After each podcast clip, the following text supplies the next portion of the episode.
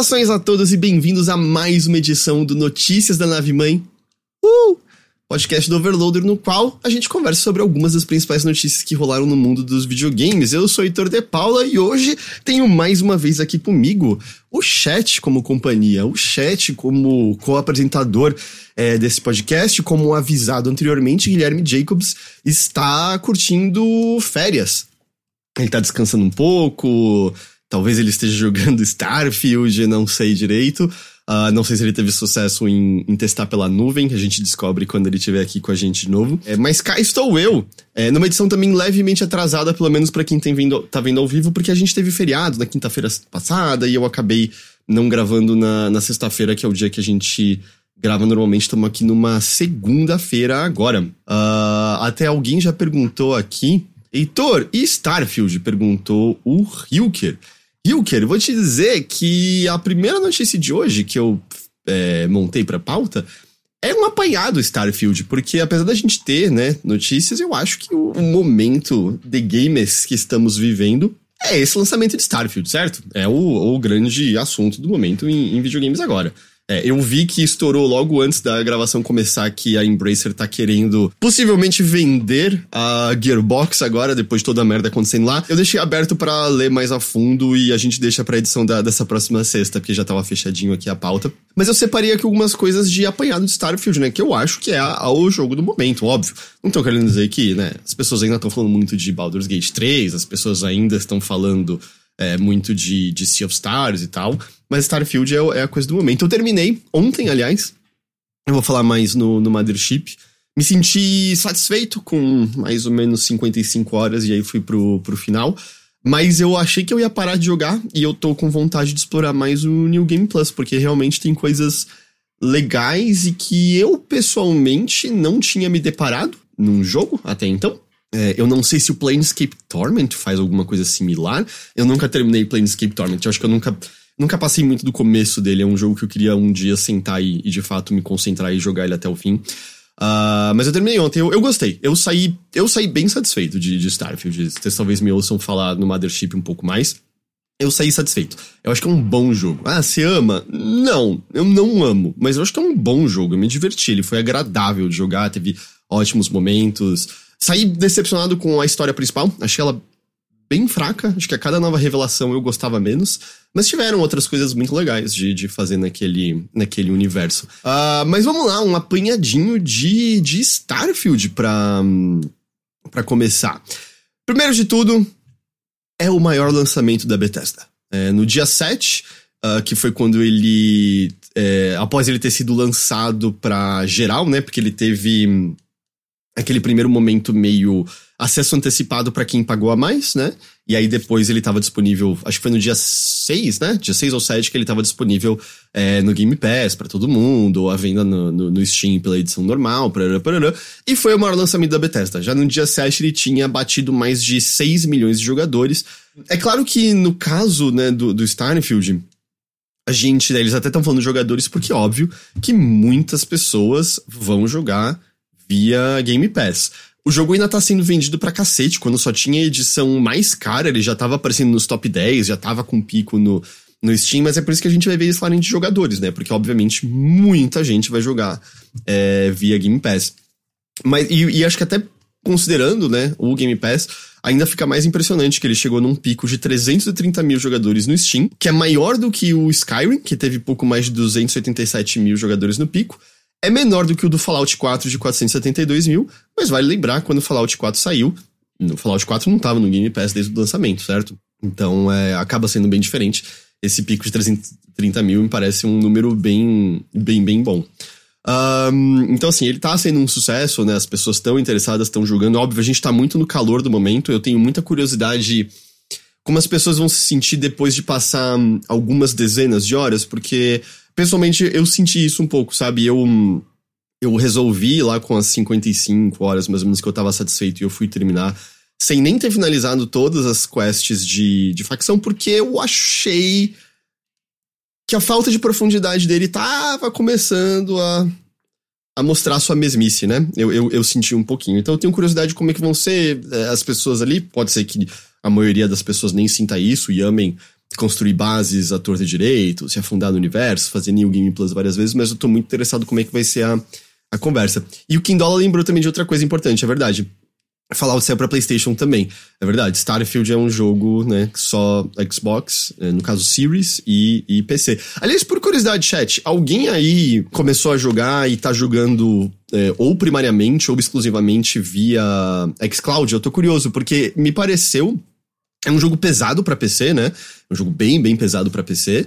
E ter um Series não é barato. E me pareceu que foi um jogo que, conversando, né, com a galera, vendo o chat pareceu que era um jogo que muitas pessoas estavam meio, pô, esse aí é o que eu vou sentar para jogar via xCloud, já que eu não tenho o PC para dar conta, nem o console, eu vou, vou fazer dessa maneira. Eu tava curioso se. Ah, o Hilker falou, tô jogando por xCloud. E como é que tá a experiência? Tá tranquilo? Eu tô ligado que, né, xCloud é muito bom. É, no, acho que na última transmissão teve alguém que falou, cara, eu terminei Doom Eternal no hard via xCloud. Eu acho que isso é um duas coisas. Acho que ou é prova da qualidade, né, da latência do xCloud, ou é prova da perseverança dessa pessoa, ou as duas coisas, né? Por que não? Uh, mas eu tive essa impressão, sabe, que é um jogo que me parece que é um jogo muito bom para dar essa testada, se você não tem o PC. Porque apesar dele os conflitos serem de ação, ser um jogo troca de tiro, não é Doom, né? Eu joguei no normal, a minha tática o jogo inteiro foi correr na direção dos inimigos. Eu nunca usei cobertura, nunca, assim, nunca. Modo dizer, né? Óbvio, de vez em quando você tem que ser mais cuidadoso. Mas no padrão é bem tranquilo. Então, mesmo que houvesse alguma latência, não me parece que seria muito problema. E como o Ghost brincou, né? Jogar um jogo da Bethesda com latência era padrão para muita gente até então, né? Fallout 3, nossa, no console tem uma puta latência nos controles. Uh, Skyrim eu só joguei no PC, então não sei dizer, mas vou presumir que talvez seja meio similar. É, ah, o Power Talk falou: testei no meu Series X antes de baixar e joguei por cloud uma hora e meia, rodou bem. É, eu, me parece ser um, uma maneira totalmente viável de, de acessar esse jogo. É, tipo, pagando uma assinatura e testando para ver. Em meio a esse lançamento, não sei quantos de vocês viram o clipe é, rodando. O Todd Howard e o Phil Spencer consideram uma entrevista ao Bloomberg na televisão mesmo, né? Não só o site que a gente cita toda hora por conta do Jason Schreier. E uma das coisas abordadas ali foi a ausência de veículos em Starfield, que isso foi uma decisão consciente, que eu não sei vocês, foi uma coisa que eu senti jogando, né? Porque você pousa no planeta, e independente de você estar tá indo para uma missão determinada ou simplesmente querendo explorar, você vai ver aqueles pontos de interesse e normalmente vai ser meio, ah, tá a 300 metros daqui. E não é que é tanto tempo andando até lá, mas normalmente não tem nada acontecendo nesses planetas, né? Talvez tenha uma coisinha ou outra para você matar, você pode querer escanear pedras e é, fauna e flora. Mas bem na verdade é que a maior parte do tempo vai ser você correndo, vendo sua barrinha de oxigênio esvaziar, ou pulando e usando o jetpack, né? Se a gravidade for baixa o suficiente. Mas não tem muita coisa acontecendo, né? E eu mesmo tinha pensado, pô, será que eu não posso montar um carrinho aqui de vez em quando para poder chegar nesses lugares mais rápido? E é uma decisão consciente do estúdio, segundo, é, segundo o Todd Howard, dizendo que. Ah, você já tem a nave, você tem o jetpack, mas eles queriam, né, que os jogadores explorassem mais os planetas e tal. Não sei, eu pessoalmente não sei se faz muito sentido, não sei se também é uma limitação de alguma coisa que eles poderiam fazer, né? Eu, uma coisa que eu, que eu vi, se você olhar imagens conceituais de Starfield, você tem imagens conceituais mostrando bichos, tipo, tem gato. E eu não quero partir o coração de vocês, mas ao que tudo indica, os cachorros foram extintos no universo de Starfield. É, a coisa mais concreta que você tem é que tem um chocolatinho que você pega que a descrição é que ele tem formato de uma raça antiga da Terra, o Golden Retriever. Então, assim, Golden Retriever foi extinto com certeza. Mas não tem cachorro em lugar nenhum, tirando os mecânicos. Então, talvez ninguém tenha escapado da Terra com um doguinho que seja. Eu presumo que bichos talvez tenha sido alguma limitação que eles encontraram e era meio, puta, melhor ficar sem bicho do que do que ter. E vai saber se eles adicionam num, num DLC, né, no futuro. A entrevista teve um momento de vergonha alheia e um momento de, pelo amor de Deus, jornalistas, façam seu, seu trabalho melhor, porque os apresentadores pegaram perguntas do público e uma das perguntas foi: por que vocês não otimizaram o jogo para PC? E de fato, é um jogo pesado, sabe? Mesmo com você com placas e processadores fodidos, o jogo ainda tem dificuldade de manter um frame rate estável e tal. Mas eu não sei se é justo dizer que ele foi mal otimizado, do tipo. Na minha cabeça, pelo menos, mal otimizado é como Star Wars Survivor saiu, que o bagulho era, sabe, beirava o, o, o injogável. É, enfim, vários exemplos de jogos de computador a gente teve. Que diabo de pergunta é essa? Então, isso é 100% pergunta de fã besta que eu presumo que os âncoras jornalistas, por não manjarem nada de videogames, pegam e, e colocam ali. E é aquele tipo de pergunta que qualquer um que trabalha com videogames, na boa, hum, mesmo vocês ouvindo que talvez não tenham trabalhado com isso, só de acompanhar entrevistas, vocês já sabem quais são aquelas perguntas que, tipo, fazer é perda de tempo, sabe? Fazer é, é gastar o tempo de entrevista e não obter nenhum tipo novo de informação. E isso aqui é 100%. A resposta do. Do, do, do Todd Howard foi boa, né? Que ele disse: Não, não, o jogo tá otimizado sim. É um jogo que demanda muito, talvez você precise atualizar o seu PC. E, e, eu acho que é uma boa resposta. Tipo, é um jogo pesado, é um jogo com muita coisa, mas ele não me parece mal otimizado. Mas enfim, essas foram algumas das coisinhas. Outra coisa muito divertida, eu não sei se vocês viram, a nave imbatível criada por um jogador, porque ele percebeu, e de fato, o combate espacial é, é limitadinho, mas eu, eu acho divertido, eu gostei muito de. Eu, eu comprei a habilidade de fazer é, naves de rank B. Eu não cheguei a fazer uma de rank C, mas eu construí uma nave do zero, de rank B, botando tudo que eu podia, viajando para lugares para ter algumas coisinhas diferentes e tal. Mas o que ele percebeu é que as naves inimigas sempre atiram no centro da sua nave. Aliás, isso é mais uma das coisas que não é explicada pelo jogo. Uma das habilidades do de nível, né, da primeira linha da parte de naves é sistema de mira, se eu não estou enganado.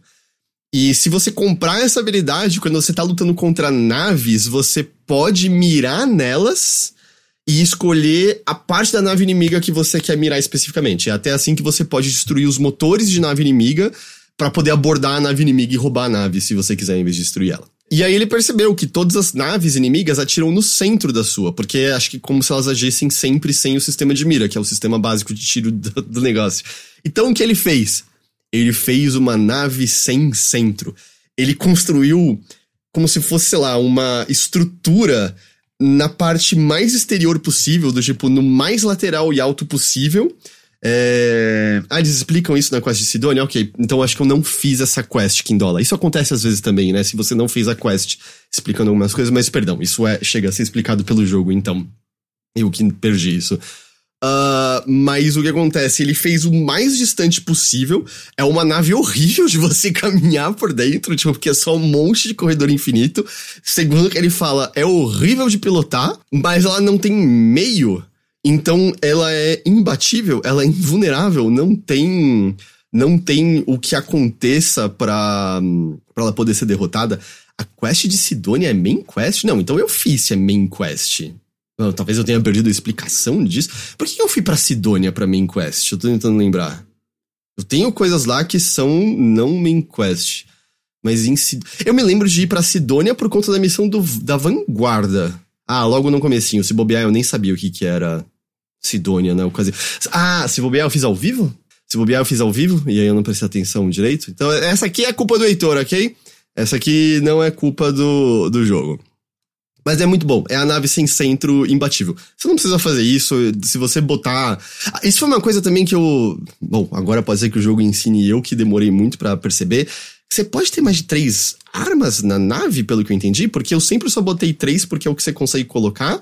Mas se você colocar mais do mesmo canhão laser, todos eles são ativados com o mesmo botão, se eu entendi. Exatamente isso, Rados, que são três tipos, mas você pode colocar mais da mesma. Eu não tinha a menor ideia. Eu achei que só podia colocar três. Felizmente, 3 é o suficiente. Se você montar uma nave boa, 3 é, o... é mais do que suficiente para se destruir qualquer coisa, mesmo que sejam níveis acima do seu, na né, dificuldade padrão. Mas você pode, se você colocar, sei lá, laser tipo, sei lá, laser Hadosk. Você pode botar três laser Hadosk e os três são no mesmo botão, entendeu? Assim você consegue ter muitos mais disparos na, na sua nave. Eu vou aproveitar que estamos num, numa conversa franca aqui. Eu não consegui. Tipo, eu montei uma nave muito grande, eu botei todas aquelas salas diferentes de é, central de computação, não sei o que é, é, é, como é, enfermaria, enfermaria parará. Mas eu não achei maneira de eu ter mais de cinco pessoas da minha tripulação. Eu tava querendo, eu achei que eu poderia uma hora montar, sei lá, meio uma enterprise, tá ligado? Que toda sala que eu ia tinha um monte de gente, mas tipo, dá pra. Porque a única maneira que me pareceu é fazer a nave crescer mais e mais, e não sei se era se era a intenção, e aí eu nunca achei uma maneira de ter muitas pessoas. É, e. É, tem uma skill pra isso que pode até ter 8, né? Mas esse eu, achei que eu ia poder ter, tipo, 20 pessoas na nave uma hora. E, e, e 100% eu, para quem ouviu o Mothership, eu tava falando, pô, eu queria entender agora como fazer uma frota. Eu tinha total, mais uma das pessoas que ouviu a Bethesda falar uma coisa e imaginou outra. Eu achei que eu ia montar uma frota de naves e. Não, você só pode ter várias naves na garagem, né? E pode fazer aqueles negócios de hum, levar suprimento de um lugar para outro. Mas eu fiquei um pouquinho decepcionado com o número pequeno de pessoas na nave, porque eu até achei, né, quando você constrói essas salas de centro de computação, eu achei que teria algum benefício específico e até onde eu pude perceber é só estético. Mas eu achei que eu veria, sabe, uma galerinha sentada, é, mexendo. Não, infelizmente não é o caso. Assim, eu, eu imaginei que a gente poderia ter essa, essa fantasia, sabe? Uh, mas deve gastar mais naquele cooldown, não é? Não testei isso. É, é, é certeza que é isso, Radoski, né? Porque você tem uma energia de laser que se você só tem um e você tem um motor bom, né? O, o, o, é, o negócio que dá energia pra nave, você pode ficar segurando de boa o tempo todo. Isso, mas com certeza, se você botar muito mais, deve zerar, né? A energia fácil. Aliás, eu descobri porque eu tava tomando uma sova nos combates espaciais e, e, e era. O probleminha era de fato o Heitor. O que aconteceu? Você tem que. Você designa o espaço para as armas. E aí, no caso do controle, você vai determinar qual arma você vai usar o LT, o RT e o, e o Y. E não tem exatamente uma indicação de qual vai ser qual. E aí eu, sem querer, sem perceber, coloquei o míssil no gatilho da esquerda é, e laser no Y. Então o que aconteceu? Eu tava segurando o botão de míssil e ele esgotava em dois segundos e não acertava porra nenhuma porque não tava com o lock-on. E eu só de vez em quando apertava o Y achando que eu tava indo soltar míssil, mas eu tava soltando um laserzinho. Então eu não tava fazendo porra nenhuma contra as naves. E como era muito bagunça na luta, eu não percebi. Mas esse foi 100% culpa, culpa do Heitor, culpa do Heitor. Acho que com o tempo deve adicionar mais coisas como tripulação. É, ou modders, né? A gente provavelmente pode contar com mods eventualmente pra isso. Uma coisa legal também, bonita e Talvez existam outras dessas no jogo, mas tem uma homenagem para um jogador chamado Alex Rey. Eu não sei se vocês viram isso. Mas ele era um jogador que, né, disse que era um enorme fã dos jogos da Bethesda, disse que estava acompanhando é, Starfield desde muito, muito, muito pós o, o anúncio, né, muito animado e tal. Mas ele foi ao Reddit em certo momento dizer, né, ah, eu tô acompanhando esse jogo há muito tempo, eu tô muito animado, mas ele tinha, na ocasião, sido diagnosticado com câncer de pulmão. E ele né, já tinha recebido notícias de que ele provavelmente não estaria vivo por tempo suficiente para jogar Starfield. Ele de fato faleceu aos 36 anos de idade. Mas se você for no olho, é, o olho é uma base espacial que fica é, na, em Jemison, que é o planeta onde tem Nova Atlântida. Você vai voltar para lá toda hora, é onde fica a constelação. E o olho é uma estação. É, e se você for lá, existe uma homenagem para esse jogador é um texto escrito como se fosse na voz dele, dizendo a todos meus amigos e companheiros exploradores, estou sempre com vocês lá fora no campo de estrelas, né? No, no Starfield, eu traduzi aqui como, como campos de estrelas. Eu sempre acho bonita essas, essas homenagens, assim, que existem dentro, dentro de jogos. E uma outra coisa interessante que saiu o vídeo, acho que ontem, é, explorando isso e tal, é que existem uns exploits legais que você pode fazer se você quiser para ganhar muita experiência muito rápido e chegar, acho que é no nível 100, que eu acho que é o máximo. É, eu terminei no nível, sei lá, 35. Mas basicamente você faz base num planeta cuja, cuja rotação é curta, se eu não estou enganado. É, ou que a rotação é longa, eu não me lembro exatamente agora, mas isso faz com que você dormir pouco lá passe muito tempo do horário universal. E aí você consegue setar isso para gerar muito, muito, muito material num, em algum planeta que tenha os materiais que você busca. E aí a tática do cara é você fazer um banco de fabricação e ficar fazendo um monte daquela haste. E você ganha pouquíssima experiência por cada um, mas você vai ter gerado tanto material porque a rotação desse planeta conta muitas horas universais que você consegue construir um buzilhão desses negócios em dois segundos e em coisa de poucas horas você tá no nível máximo do jogo. Então tá aí um exploit, quem quiser brincar, sei lá, numa segunda run ou não liga, existem maneiras de você conseguir um nível máximo e botar... Você não vai conseguir botar ponto em tudo de uma vez, porque você precisa cumprir objetivos para poder botar mais pontos naquelas habilidades. Mas, enfim, tá aí um. Me parece uma coisa. Sei lá, agora que eu terminei, eu acho que é uma coisa que eu brincaria de fazer, sabe? Só meio, ah, deixa. Me dá um nível máximo, deixa eu brincar com isso daqui. Uh, mas continua sendo, né? Eu acho que a gente ainda vai ter muita. Muita conversa, muito burburinho, uh, muito, muita curiosidade, né, sobre, sobre esse jogo. Como eu falei, eu achei que eu ia me afastar dele, mas eu fiquei interessado em jogar mais um pouco é, agora no New Game Plus. Acho que eu não vou só com tanto afinco, porque eu queria, né, jogar o Sea of Stars, quero terminar o Baldur's Gate e tal. Mas isso foi um, um apanhadinho, um apanhadinho Starfield. Você teve problemas com capacidade de carga, a capacidade de carga até o final do jogo? Eu tive, Felipe. Eu atochei de mais carga a minha nave, eu é, fiz tudo que eu podia para aumentar mais o do meu personagem, mas ainda assim é, acabou tendo que ser escolha de não pegar tantos recursos, de não pegar coisas para vender depois. Eventualmente eu parei porque é, o que eu fiz foi juntar muito dinheiro para montar a nave legal lá. Eu acho que eu gastei 300 mil na. Juntei 300 mil e gastei tudo construindo a nave, e aí depois disso eu hum, tava meio satisfeito, sabe? Heitor, você viu o modder que tava vendendo mod de DLSS craquear o mod dele? Eu vi. Aliás, fica uma dica para quem tá jogando no PC. Talvez, eh, se você, você tem que ter pelo menos uma, uma RTX 2000 pra frente, né? DLSS começa a ser, acho que da 2000 em diante. Mas, basicamente, a Bethesda tem uma parceria com a AMD. E, e de fato, parece que usar coisas NVIDIA tá trazendo uma performance pior do que a AMD. Mas aí uma pessoa fez um mod que permite você usar o DLSS, o que significa basicamente você conseguir ver resolução mais alta com menos processamento, porque ele tá usando o Deep Learning para isso. Deep Learning Super Sampling é o, é o que quer dizer.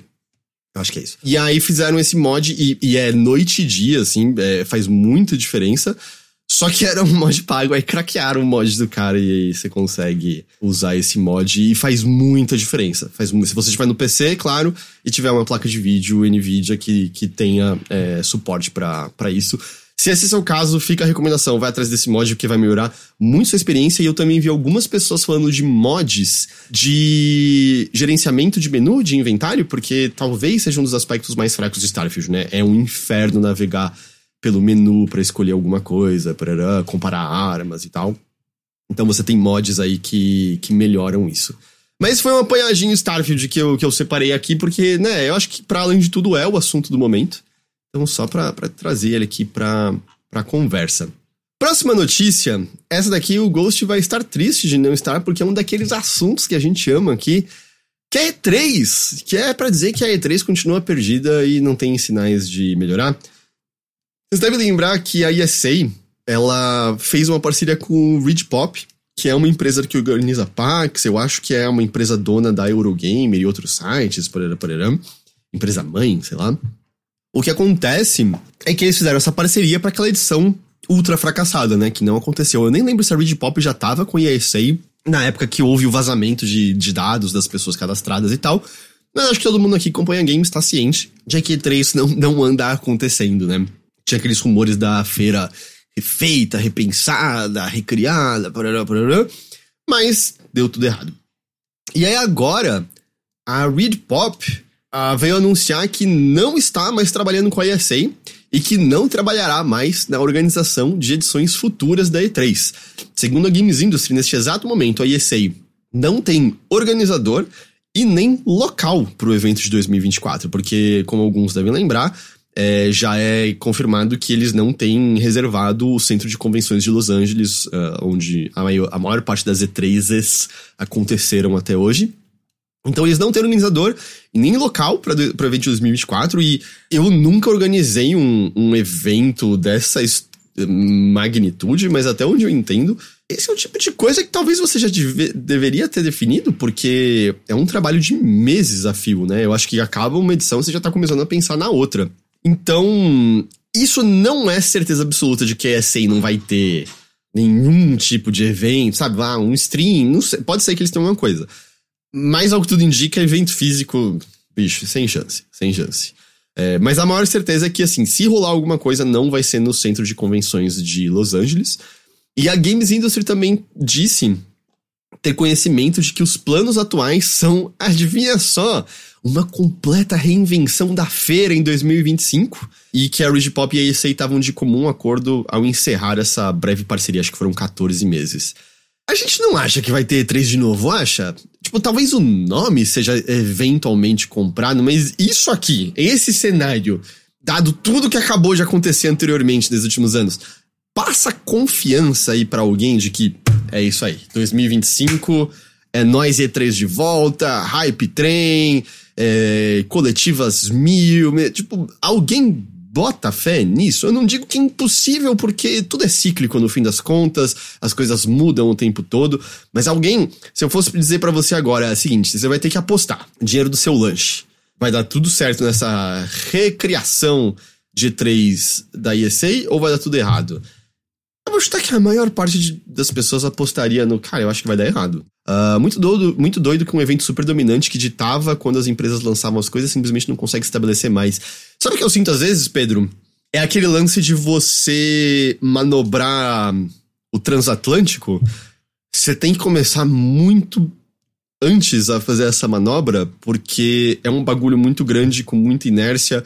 E a bem da verdade é que a gente não viu essa transformação do dia pra noite, certo? A gente foi vendo cada vez mais.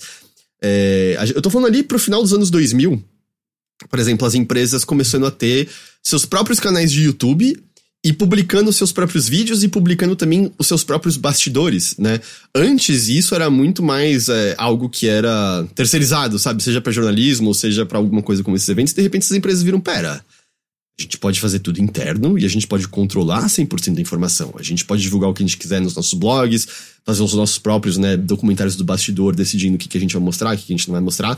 E foi uma mudança progressiva, na, na, especialmente na década de 2010, isso, isso escapando, né? A gente teve o sinal da Nintendo, tipo, mano, não vou mais fazer a coletiva na E3, vou fazer o Nintendo Direct, parará, parará.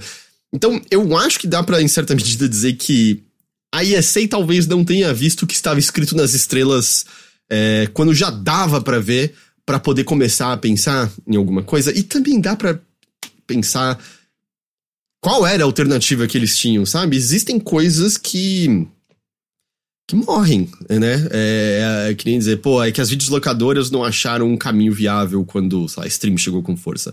E aquilo, existia caminho viável para as locadoras ou era simplesmente algo que no novo panorama não, não tinha mais lugar? A E3 pode ser uma dessas coisas, né? Pra como ela era, não, não sei se tem muito mais lugar. E como o cafezinho lembra, muito mais barato essas empresas comandarem a própria mensagem, né? Mas é isso, eu não sinto confiança eu. Eu não sei vocês, assim, não é. Eu tenho um carinho pela E3, né? Ir a E3 foi muito legal, é... mas quase eu sinto. Ai, vamos. Às vezes a gente tem que entender. Entender é bom. A gente tem que entender um ciclo chegou ao fim e talvez fosse a hora, mas é de simplesmente é, dizer a E3 acabou. Mas como alguém mencionou, o nome ainda é muito forte. Alves falou, o nome ainda carrega uma força, né? O nome ainda tem, tem força. Uh, mas isso é e3 continuando perdida. E aí, pô, outro assunto favorito do Ghost, um fiapo do Stadia permanece vivo. Porque o Google tá testando implementar jogos pelo YouTube. É, a, essa iniciativa tem uh, o nome de Playables e a ideia é permitir que você jogue instantaneamente, uh, seja pelo site né, do YouTube ou pelos apps de iOS e Android, que pelo que eu me lembre, era uma ideia do Stadia, certo? Aquela apresentação original deles, eles falavam que a ideia seria: ah, estou aqui vendo meu youtuber jogar alguma coisa e você poderia clicar um botão e bum, né? Tava o jogo ali na sua frente via streaming, porque né, não tinha processamento nenhum, era só o, o Google cuspindo para você o streaming sendo, sendo controlado. E agora eles estão testando é, essa ideia. É um período de testes bem fechado ainda, tá? Para um grupo bem pequeno.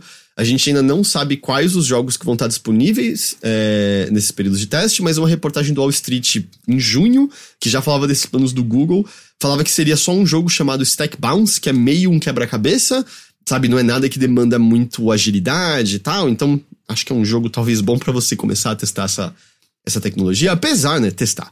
É, a gente já mencionou algumas vezes aqui, para todos os problemas que o Google Stadia tinha, a latência não parecia ser um deles, né? De maneira geral, eu ouvi as pessoas dizendo: a tecnologia funciona. O problema era, né, era o invólucro dela, a maneira como os jogos eram vendidos e tal. Ah, a Nietzsche falou: no meu YouTube apareceu isso.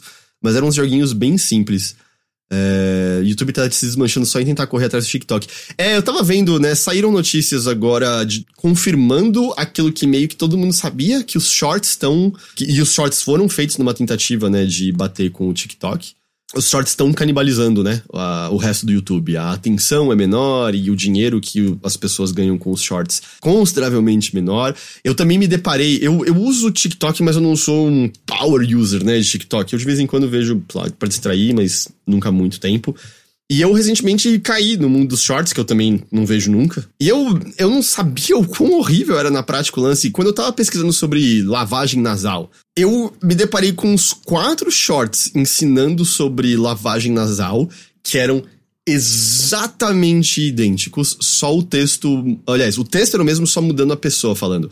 Que é a mesma tática que uma galera faz no TikTok, né? Você faz várias vezes a mesma coisa para que um seja pescado pelo algoritmo e te traga os milhões, milhares de views que você quer, né? É muito louco, o sistema inteiro é podre, o sistema inteiro é quebrado e é horrível. É, me ensinaram outro dia, eu também não sabia, o lance de geolocalização, né? Que, por exemplo, acho que é na Coreia, tem uma galera que vai fazer lives nos bairros ricos, porque pela geolocalização vão aparecer como mais perto e aí as pessoas ricas vão dar mais dinheiro. Então, uma galera sentada em calçadas de bairros ricos a gente vive a distopia mais idiota e chata possível. Mas é, é curioso, né? Como. É, o Stadia morreu, mas a tecnologia. Me parece que a tecnologia é, é uma coisa que as empresas querem ter como companheiro. Sabe, eu fico pensando justamente nesse caso de Xbox agora. A gente pode perceber que talvez o xCloud nunca vai ser a ponta de lança do negócio. Mas eu vou presumir que existe um belo número de pessoas bem satisfeitas agora que conseguem jogar Starfield sem ter que desembolsar grana num PC parrudo ou num Series. E, e mesmo que seja só para ocasiões mais pontuais como essa, pô, já é muito bom, certo? É, e me parece que a gente tá vendo muitas empresas seguirem isso, né? Ah, streaming de jogos não é o nosso foco. Mas é uma das nossas armas aqui também. É, e, e, me parece que a gente tá realmente indo nessa, nessa direção. O Duda Bicheiro tá falando do YouTube. Preferem ficar correndo atrás da moda do momento, não fazem direito o que faziam antes e nem conseguem competir com os outros que têm mais experiência. Eu, eu aliás, é, eu, eu, eu sei muito mais de percepção. Por exemplo, pra games, eu sinto que mudou completamente, né? É, do tipo, no sentido lives. Eu tô ligado que tem gente que faz live, ainda é grande. Mas, nossa, eu não sei, assim. para mim é como se eu, esqueço que existem as lives de games no, no, no YouTube. É, para ensaios e tudo mais, é o, é o lugar. Até mesmo gameplay comentado, né? Não é mais uma coisa muito popular no YouTube, né? O cenário de games é totalmente diferente que é lá comparado a, lá, cinco anos atrás, eu sinto. Ah, talvez cinco anos. Eu esqueço que a gente tá em 2023 e teve uma pandemia inteira. Talvez mais pra uns oito anos, porque na minha cabeça cinco anos atrás é 2015. Ah, o Google perdeu uma grande oportunidade por conta do stage de licenciar a tecnologia dela para outras empresas. Esse era o plano ainda agora, né? Mas eu não sei. Existem outras empresas que fazem esse serviço quando você só quer uh, ter o seu jogo via nuvem em uma região específica ou de maneira específica. A empresa que fez isso, por exemplo, para alguns jogos da Yubi ou da Capcom e coisas assim. É, são empresas que já fazem isso. Mas, gente, acho que até por, por não estar né, acompanhado de, de, de Ghost, a edição de hoje é um pouquinho mais curta, porque a gente já chegou nelas. A gente já chegou nas nossas rápidas e curtas. O burburinho é de que a Nintendo mostrou o Switch 2, Super Switch, sei lá, como você quiser chamar, para alguns parceiros durante a Gamescom. Esses parceiros teriam visto demos técnicas e a performance né, almejada pro próximo aparelho. Segundo a Eurogamer, uma dessas demonstrações era uma versão melhorada de Breath of the Wild. Não é certeza de que vai ter um Breath of the Wild aprimorado pro Switch 2. Não necessariamente, pode ser que tenha, mas não é a confirmação disso. E no começo a fofoca também dizia que membros da imprensa tiveram acesso ao aparelho. Por tudo que a gente tá ouvindo, de que deve ser ali pro segundo semestre do ano que vem, né, e tal, faz muito sentido. É, porque a gente já sabe que tem parceiros-chave que, é, que talvez já estejam com acesso ao negócio. Pelo timing faria sentido mais pessoas começarem a saber o que, né, porque, ah, vamos supor que elas têm jogos mirando pra época. Pensa, olha, a gente tá pensando nisso aqui, será que do seu jogo sair isso aqui? Porque seria na Gamescom, você tem uma consideração muito grande de desenvolvedores, né? É, você deve também ter uma consideração de desenvolvedores da Europa que não tem necessariamente um contato tão direto com, com a Nintendo de, de outra forma. Então, faz muito sentido que isso esteja começando a ser mostrado para as pessoas terem ideia, ter ideia, né, do que, que elas podem mirar em termos de performance do, do, do seu jogo, para a parte de imprensa ter visto não faz nenhum sentido. A única coisa que eu poderia talvez fazer algum sentido é se a galera do Digital Foundry pôde ver. Porque, por exemplo, o Digital Foundry sabia do Series S meses antes de todo mundo. Eles tinham tido acesso ao aparelho. Uma Digital Foundry, assim, alguém só meio, oh, só pra vocês terem noção, mas, né, guardem sigilo. Por até onde eu sei, a Digital Foundry nunca fez cagada com, com embargo, nem nada do tipo. Faria sentido para eles. Mas para a empresa, de maneira geral, não faz nenhum sentido. Mas é aquilo, a gente mencionou, né, há pouco tempo, quando estavam já tendo as notícias de kit de desenvolvimento e daqui para frente é só as comportas progressivamente mais abertas, porque cada vez mais os kits vão estar nas mãos das pessoas, as informações vão progressivamente vazar. Então, assim, a partir daqui vai ser cada vez mais pingando informação do, do próximo Switch. E assim, por mais que a tech demo de Breath of the Wild, né, seja só isso, uma tech demo para mostrar, eu não acho impossível um relançamento melhorado, tipo, rodando melhor ou qualquer coisa assim. Eu não acho impossível. Eu seria um dos trouxas que pagaria provavelmente 70 dólares, eu imagino que seja isso que a Nintendo cobraria, que pagaria por um Breath of the Wild, sei lá, Deluxe Remastered, tipo um novo Switch, para jogar ele melhor. Então eu sou parte do problema também, caso isso venha a acontecer. E vocês não venham inventar que vocês também não são, porque eu acho que tem vários de vocês aí que, que são também. É. a outra coisa relacionada a Zelda também, especificamente a. Especificamente? Eu não sei porque saiu assim. Especificamente a Tears of the Kingdom, é que ele não vai ter DLC. Uh, a Eiji Onuma deu uma entrevista pra Famitsu e ele fala: oh, pessoalmente, eu acho que eu já alcancei tudo que eu hum, conseguiria com Tears of the Kingdom. Não acho que daria mais nada, não. Eles consideram um jogo totalmente completo, totalmente pleno, né? Imagino que até exista alguma ideia que não, não entrou, né, no, no, no projeto, né? Tanto que, inicialmente, né, o Tears of the Kingdom inicialmente era um DLC maior de Breath of the Wild com as ideias que eles não conseguiram colocar, certo? E eventualmente se transformou num jogo inteiro. É muito difícil sair de Tears of the Kingdom dizendo tem pouca coisa aqui, não estou satisfeito. Eu entendo você querer dizer, porra, queria que tivesse mais, porque eu amaria ter mais. Eu fiz todas as shrines e tal, até tem quest para fazer, mas se você me dissesse tem mais Tears of the Kingdom, bora, tô muito feliz. Mas não é como se tivesse pouca coisa, né? Não é como se fosse um jogo que parecia incompleto de alguma forma. Eu acho que a única coisa que eu fico chateado e chateado baseado totalmente em hipóteses e presunções em nada confirmadas ou sequer especuladas, mas é, eu amaria um conteúdo extra que te obrigasse a quebrar muito a cabeça com o sistema de construção,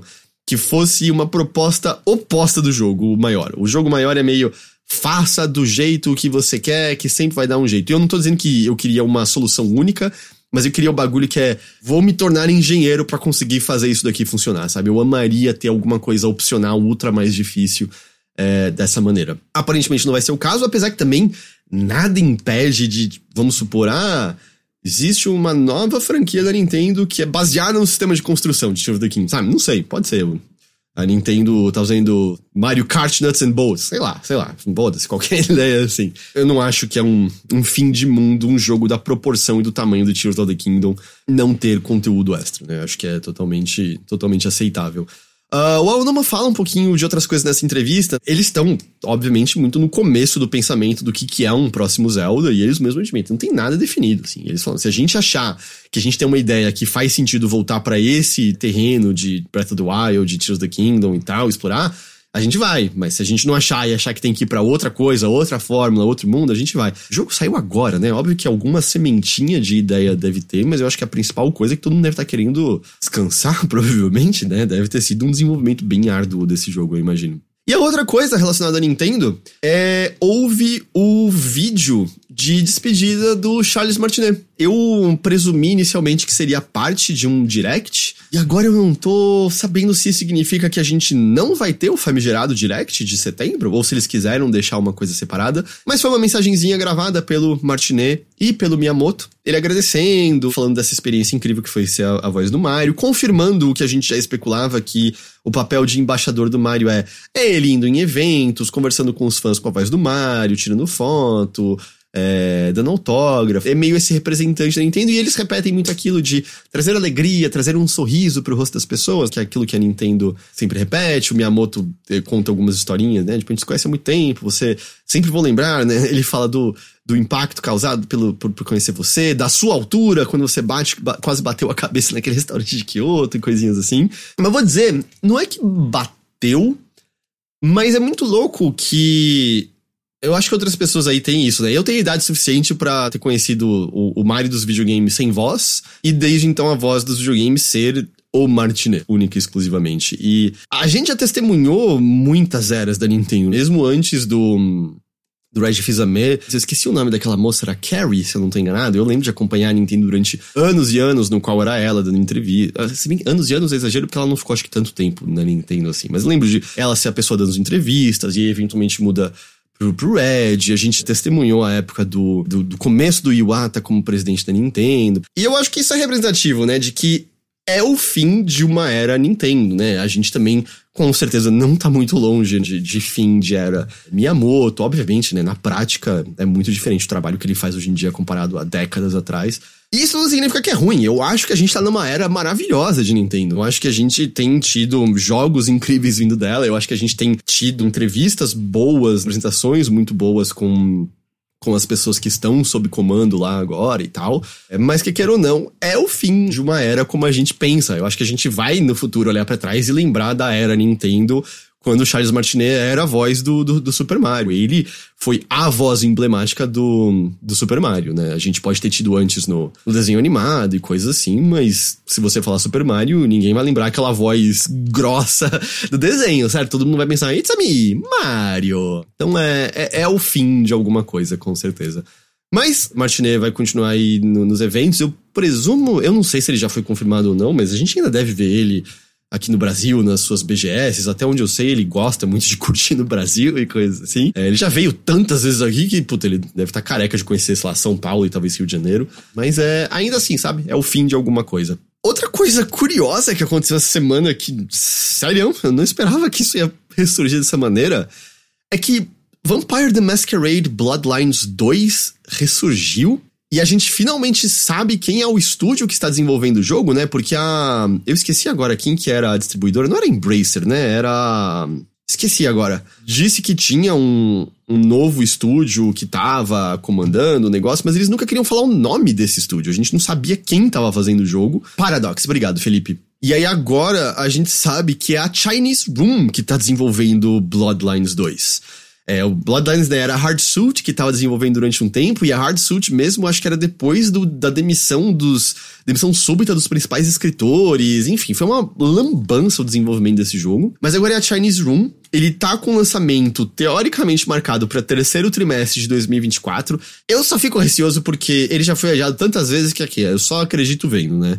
Para PC, PlayStation 5 e Series, Saiu um novo vídeo agora, meio focado em cenas de combate e uso de poderes, que não tem nada a ver com as coisas que eu mais gosto em Bloodlines. E eles disseram que vai ter uma mostra mais detalhada da jogabilidade eh, no começo do ano que vem. Eu ia comentar o que o Felipovski comentou no chat aqui agora. A Chinese Room, ela fez o Dear Esther, ela fez Everybody's Gone to the Rapture, e ela fez o Amnesia A Machine for Pigs também, se eu não estou lembrando de maneira errada. E a coisa, o traço em comum entre esses jogos, e você pode argumentar que o Machine for Pigs um pouco menos, mas eu acho que ainda é, eles são walking simulators. Eu gosto muito de walking simulator de maneira geral, eu não uso o termo de maneira pejorativa, mas não me parece uma expertise que tenha muita relação com o tipo de RPG que Bloodlines demanda, né? Se qualquer coisa Walking Simulator são, no geral, jogos desprovidos de escolha, né? São uma montanha russa lenta, eu diria. É como eu, eu definiria. Você está ali para experimentar uma história, experimentar aquele mundo, juntar as pecinhas na sua cabeça e talvez tirar um, um significado. Enquanto um RPG lá Bloodlines é muito desenvolvimento do seu personagem, como você quer fazer o roleplay, como você quer resolver as missões, que tipo de spec você tá fazendo. Significa que eles não sabem fazer isso? Não sei, talvez a galera seja ultra competente nisso. É só que de fora olhando, é uma combinação curiosa, certo? Não seria o estúdio que eu imaginaria melhor se encaixando para isso. Mas, às vezes também é o jogo, né, que mostra pra gente que, oh, nossa, Chinese Room tá aí para mostrar que é um grande estúdio de RPGs. Vai saber, vai saber. Então, veremos. Curioso aí pra gente, né, no começo do ano que vem, poder ver um pouco mais. Como eu mencionei, o logo aí no, no nesses dias saiu um vídeo que mostra um pouquinho mais do jogo, tem umas coisas de combate, tem uns poderes, tá ali disponível para você ver. É, o Felipe Hyde falou, até aí, a Tango fez Hi-Fi Rush. É, ju justíssimo, justíssimo. Trailer me lembrou uma pegada meio Mirror's Edge, porque era muita ação muito rápida, né? O, o Bloodlines original, pra quem nunca jogou, ele é um jogo você joga primariamente em primeira pessoa. Ele tem combate, mas é 100% um daqueles jogos que você vê pessoas que amam o jogo. Eu acho que eu posso até incluso nisso, que é meio. O combate é uma bosta, tá ligado? Você não, não quer lidar muito com o combate de nenhum. Tanto que quando eu joguei e terminei, a grande tática do jogo é furtividade e morder as pessoas para sugar o sangue delas, porque isso coloca elas para morrer direto e não tem nenhuma penalidade por você beber o sangue de outros vampiros, né? Não tem a, o tabu que é de fato no universo de Vampire the Masquerade. Então, era essa tática, sabe? Então, pode ser legal eles melhorarem, né? Dá, quer queira ou não, o RPG de mesa tem uma variedade enorme de poderes que você pode usar, não só pra né, manipular o mundo, mas também uh, uh, manipular as coisas ao seu redor, mas também para combate, certo? Então pode ser que faça, faça sentido. Estou muito curioso. Veremos. Uh, essa aqui, eu acho que é uma boa notícia.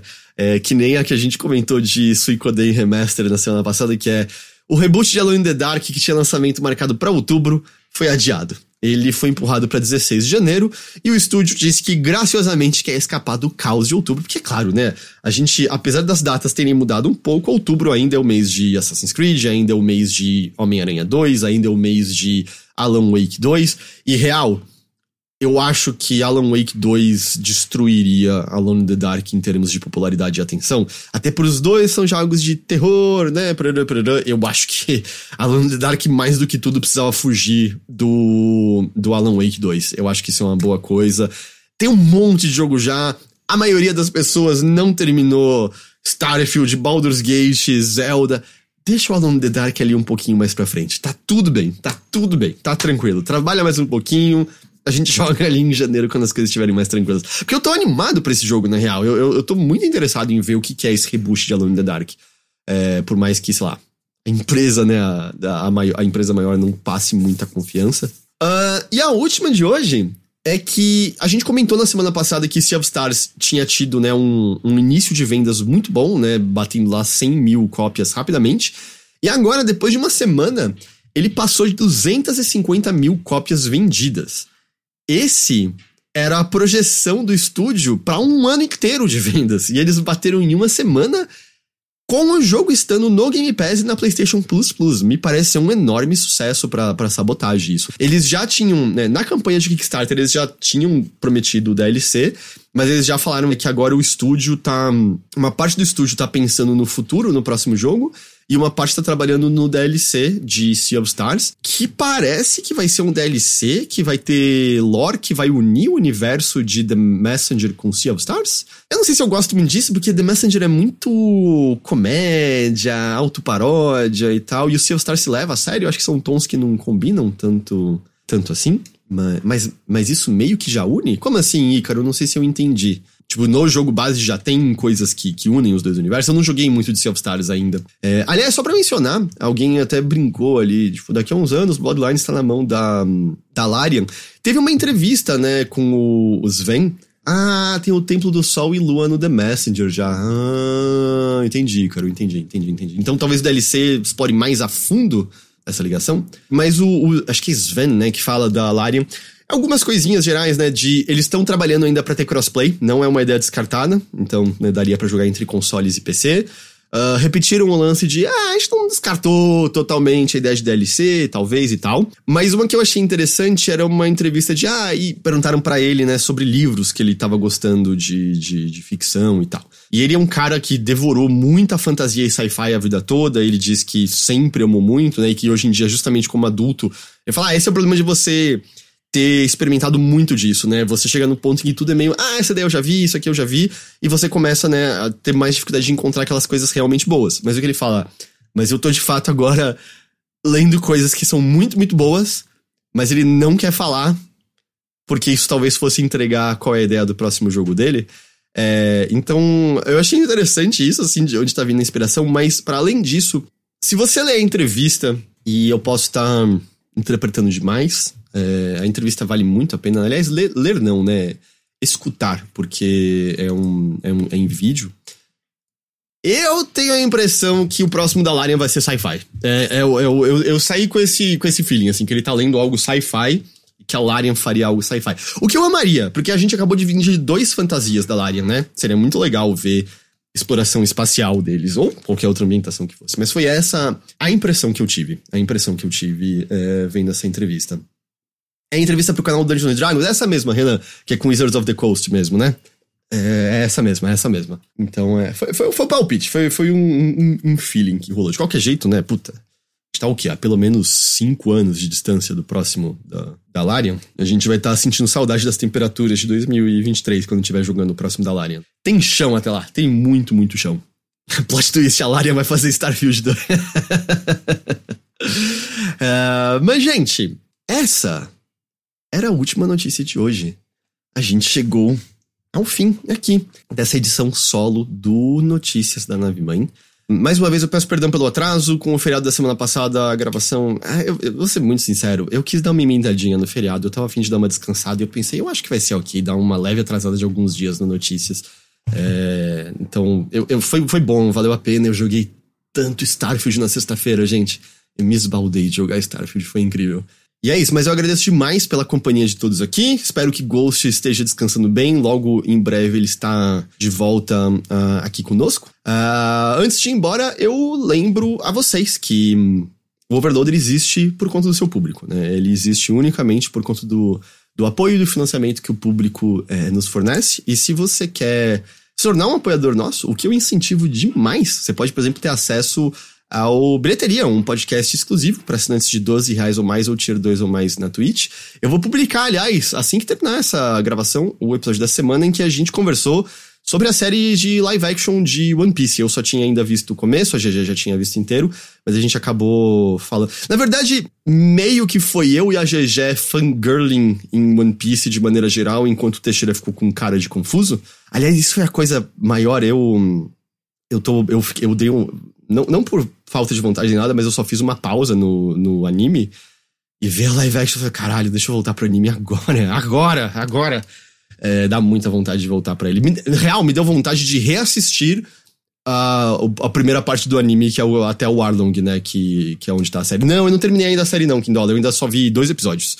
É, ainda vou, vou ver mais. É que eu tô no. Eu tô no finalzinho de Succession. Eu tô no finalzinho de. Twisted Metal, e aí eu não gosto de misturar um monte de séries, sabe, junto de uma vez. Eu acho que eu fico perdido, eu não, não sou o maior fã do mundo. Mas, gente, então é isso. Ah, não, perdão, eu tava no meio de avisar os recados. Você pode encontrar todas as informações para apoiar o Overloader em overloader.com.br barra ajude. Você encontra ali todas as nossas campanhas. E eu também lembro, é claro, que a gente tem o nosso link de filiado na Amazon. Qualquer compra que você fizer usando o nosso link de filiado, você encontra nos posts de podcast e tal, a gente ganha uma comissão que ajuda para um cacete, gente. Sério, sério, sério. Muito, muito, muito mesmo. Uh, mas fica aqui o agradecimento a todo mundo que acompanhou, todo mundo que nos acompanha, todo mundo que apoia. Valeu mesmo, gente. Muito, muito obrigado pela companhia, muito obrigado é, pela audiência. Eu vou ficando por aqui. Tenha um, um, excelente início de semana. para quem. Eu não sei como é que tá. Bom, óbvio, né? Do sul, eu não sei se a gente tem algum ouvinte daí. espero que você esteja bem, né? Tá uma situação uh, terrível ali. Uh, eu vi que aqui no Sudeste, óbvio, nada se compara ao que está acontecendo ali agora, mas a gente vai ter temperaturas de mais de 30 graus novamente. Vamos ver como nossos narizes e sistemas respiratórios se, se comportarão. Mas é isso, eu, eu com certeza volto essa semana com com mais lives. Eu, eu, vou tentar jogar Baldur's Gate com o Teixeira. Vamos ver se. Ele provavelmente quer dar uma focada no Armored Caio, provavelmente, é, pra, pra dar uma finalizada e tal. Ele ainda tá longe do final, mas acho que, é, acho que é mais o foco agora. Mas com certeza teremos outras lives. Puta, eu, vou, eu quero fazer uma live de Mega Man X-Dive Offline, que saiu, aquele gacha de Mega Man que saiu agora em, inglês, numa versão offline, que você não precisa ficar botando dinheiro para conseguir mais boneco e tal. É um dos portes mais porcos que eu já joguei na minha vida. É horroroso. É horroroso. É, é um bagulho assim. Eu estou incrédulo. Eu estou incrédulo. Eu, vou, eu quero mostrar ao vivo depois, não só falar no podcast, porque é ver para crer. É, é, é nível. Pelo menos eu não consegui, eu não sei se eu comi mosca. Se eu uso o controle mas você navega com um ponteirinho de mouse usando a alavanca do controle. Você não tem como retroceder um menu apertando B, você tem que levar a flechinha até o X lá em cima, porque eles não adaptaram em nada a tela de toque do celular. E imagina que é um jogo que tem um bilhão de personagens para você pegar. Eu sou fã de Mega Man, eu não reconheço metade dos personagens. E cada arma tem, tipo, cinco tabelas diferentes para você fazer melhoria. A única maneira de você navegar por esse menu é arrastar a alavanquinha, levando o ponteirinho de mouse até a porra da barrinha de scroll, que é minúscula, e segurar descendo para ver o negócio. É horroroso. E sabe o que é o pior? Controlar é uma merda. Eles cagaram a principal coisa. Controlar o Mega Man é incrível. O controle é uma bosta. Eu estou incrédulo. Ah, e boas notícias. A tradução em português e em inglês estão na mesma qualidade. Que é dizer beirando o A gramatical. É, em inglês tem. É, é, é English, é, é, nível English, é tipo, o primeiro chefe é algo como Attack him for making the power stronger. E a frase diz o oposto, a frase em inglês está dizendo ataque o escudo, quando não é para atacar o escudo. E em português tem um menu, é, tem dois menus com coisas totalmente diferentes dentro deles. Um menu chama em português habilidade e o outro menu em português chama habilidade. Eles estão cobrando 129 reais por esse jogo. É isso que eu tenho a dizer. Uh, mas eu falo mais, eu quero mostrar em live e eu falo mais no, no Mothership? Uh, mas eu vou ficando por aqui, vou, né, tocar, ainda são 11h30 da manhã de uma segunda-feira. O dia está apenas começando, muita coisa para fazer aqui. Mas, gente, mais uma vez agradeço demais a companhia e a audiência de vocês. Valeu mesmo, muito, muito obrigado. Espero que entendam o, o atraso da edição. Eu vou ficando por aqui, mas a gente se vê de novo. Na... No caso, é nesta semana. A gente se vê de novo nesta semana em mais uma edição do Notícias da Nave Mãe. Até lá! Uh! Esse era o Ghost. Tchau, tchau.